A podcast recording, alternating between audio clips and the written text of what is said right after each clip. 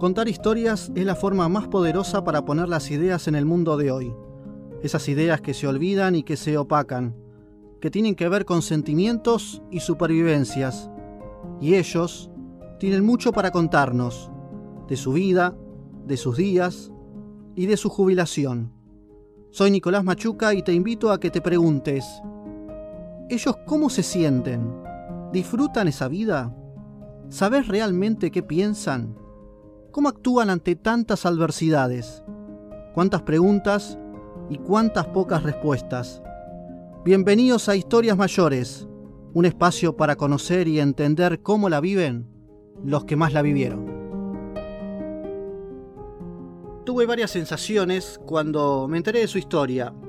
Tristeza, pero también alegría. Bronca, pero a su vez esperanza. Ella sufrió una tragedia, pero la familia hace milagros para que pueda salir adelante. Y a pesar de esa tragedia, igualmente me enterneció. Teresita vive en Gualeguaychú, provincia de Entre Ríos. Tiene 86 años y perdió todo dándolo todo. Se le incendió la casa porque le prendió una vela deseándole suerte a su nieto. Mirá si es la abuela que todos siempre queremos tener. Hizo una acción de buena fe y ahora necesita la de todos nosotros. Hola Teresita, ¿cómo estás? Gracias por comunicarte con nosotros. Igualmente le doy las gracias por la atención. Por favor, el placer es todo mío y el apoyo permanente a través de este espacio. Quiero detenerme en aquella noche de 24 para 25 de junio, en el cual hiciste algo que me mencionaba tu familia, que es muy numerosa por cierto, que cada vez que uno de tus más de 20 nietos, tengo entendido, tienen algún examen o tienen alguna situación del cual vos los ayudás mediante algo que es tan natural y que tanto nos sorprende y tanto nos gusta a todos. Prenderle una velita para desearle suerte, para acompañar, para darle ese apoyo incondicional. Exactamente. ¿Y qué pasó?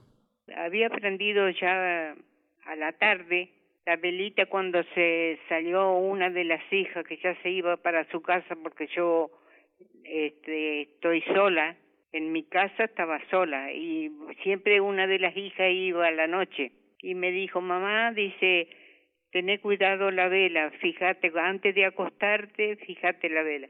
Yo fui, vi lo que estaba, era un hilito apenas que tenía, pero lo, lo probable que haya sido que yo puse la vela en algo plástico y ahí el plástico tomó fuego. Mm. Eso pienso y cerca había una, este, una puerta con cortinas. Pienso que fue eso el, lo que provocó todo el incendio. Oh. Yo me acosté, pero no sé si Dios me despertó, que vi unos como relámpagos así, y me tiré de la cama y ya vi humo. Traté de, de buscar la llave y este, traté de abrir lo que lo más rápido posible y salí a, llamar a los vecinos.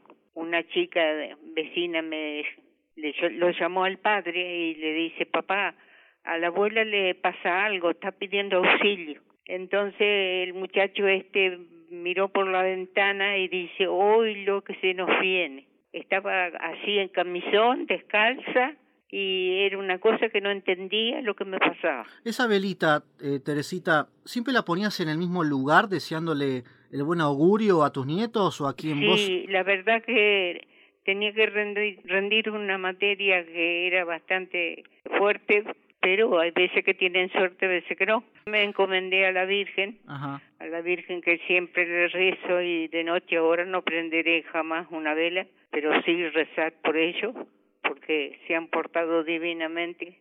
Los nietos, los hijos, mis hermanos, todos los vecinos incansables son que me socorrieron tanto, no me alcanzará la vida para agradecerle todo lo que me han hecho. Teresita, tenés ocho hijos, bueno, estás viviendo ahora con Norma, que es una de tus hijas. Soy viuda, tengo ocho hijos, cuatro mujeres y cuatro varones. Tenés más de 20 nietos y hasta tenés bisnietos también. Y son 18 nietos. Bisnietos también tengo. Mira vos, una familia muy numerosa y con un amor gigante, ¿no? Que vos sos, eh, intuyo que sos una pregonera en eso, ¿no? La verdad, mire, que yo soy muy familiar, yo he criado a mis hijos lo mejor posible, pero en la pobreza toda la vida. Mi marido trabajaba incansablemente para tenía quinta de cuando tenía Franco que trabajó en la unidad penal tenía quinta para aumentar la olla como quien dice. Tenía verdura tenía de todo. Y así de a poco fuimos porque nosotros cuando nos casamos yo tenía 20 años y hoy tengo 86 Ajá. así que en esa casa nacieron mis hijos mis nietos todo toda la familia llena de de, gente siempre he tenido. Eh, todo mi familia. Eh, Teresita, quiero contarle a la gente que está escuchando este espacio y que se va a volver a repetir constantemente. Lamentablemente perdiste prácticamente todo, y es literal todo. Y tu familia, tus nietas, tus hijas y tus hijos, toda tu familia entera, eh, está realizando rifas, está haciendo comidas, está haciendo todo lo posible, todo lo que es al alcance para recaudar fondos. Y el municipio de Gualeguaychú también, el municipio también se enteró de esto, tengo entendido. Yo lo que le voy a contar es el, el problema que los hijos todos son al lado mío, mm. pero cada cual son dos que no tienen trabajo. Oh. Cuando trabajan son changa, tienen criatura los demás tienen apenas les alcanzará para vivir ellos. Hoy en día no se puede ahorrar como para decir, la voy a ayudar a mi madre. Eso eh, lo tengo bien claro. Lo que agradezco tanto es el comercio, las nietas que hicieron mis hijos, mis hijas, hicieron este, ventas de, de una rifa, tallarines de una señora que se ofertó para vender, eh, hicimos torta, todo era beneficio para, para mí. Gracias a Dios juntamos un poco de plata para que el hombre que nos ofertó hacer la casa gratis, pero teníamos que ayudar en algo también. Y bueno, de eso juntamos para comprar lo necesario también, usted sabe lo caro que está todo. Sí, tal cual. Ahora no alcanza con nada.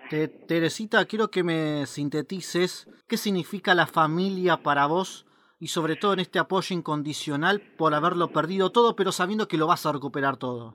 Yo he sido consciente de, de al casarse eh, porque lo quise al hombre, el hombre me quiso a mí y nos llevábamos bien y nos llevábamos mal porque para qué se va a decir que en un matrimonio siempre hay discordia, pero todos nos perdonamos y casi 60 años de juntos tuvimos.